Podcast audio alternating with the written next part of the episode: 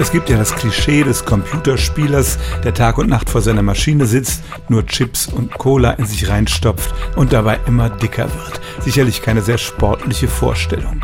Die Wirklichkeit ist ein bisschen anders. E-Sports, also professionell betriebener Computerspielsport, stellt hohe körperliche Anforderungen. Es geht dabei um Reaktionsschnelligkeit, Koordination von Auge und Hand und auch eine ganz schöne Kondition, weil sich das über Stunden hinziehen kann und die Belastung des Körpers dabei ist gewiss größer, als wenn man nur da sitzt oder auch nur Schach spielt.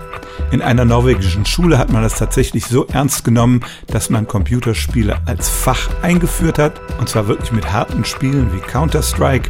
Man hat extra Lehrer eingestellt, die echte Praktiker waren. Und die Zahl der Bewerbungen für diese Schule in Bergen vervielfachte sich im nächsten Jahr. Das war vor vier Jahren. Soviel ich weiß, wird das Experiment weitergeführt und als durchaus erfolgreich eingeschätzt. Man holt die Jugendlichen bei dem ab, was sie sowieso gerne machen und bietet ihnen eine Möglichkeit, das im Team und mit sportlichem Ehrgeiz zu betreiben. In Deutschland wäre es, glaube ich, schwer, das durchzusetzen. Da würden doch viele Eltern auf die Barrikaden steigen. Ich weiß auch nicht, ob ich mein Kind gerne in so eine Klasse schicken würde, aber in einer norwegischen Schule ist es tatsächlich so, Ballerspiele sind dort ein Schulfach.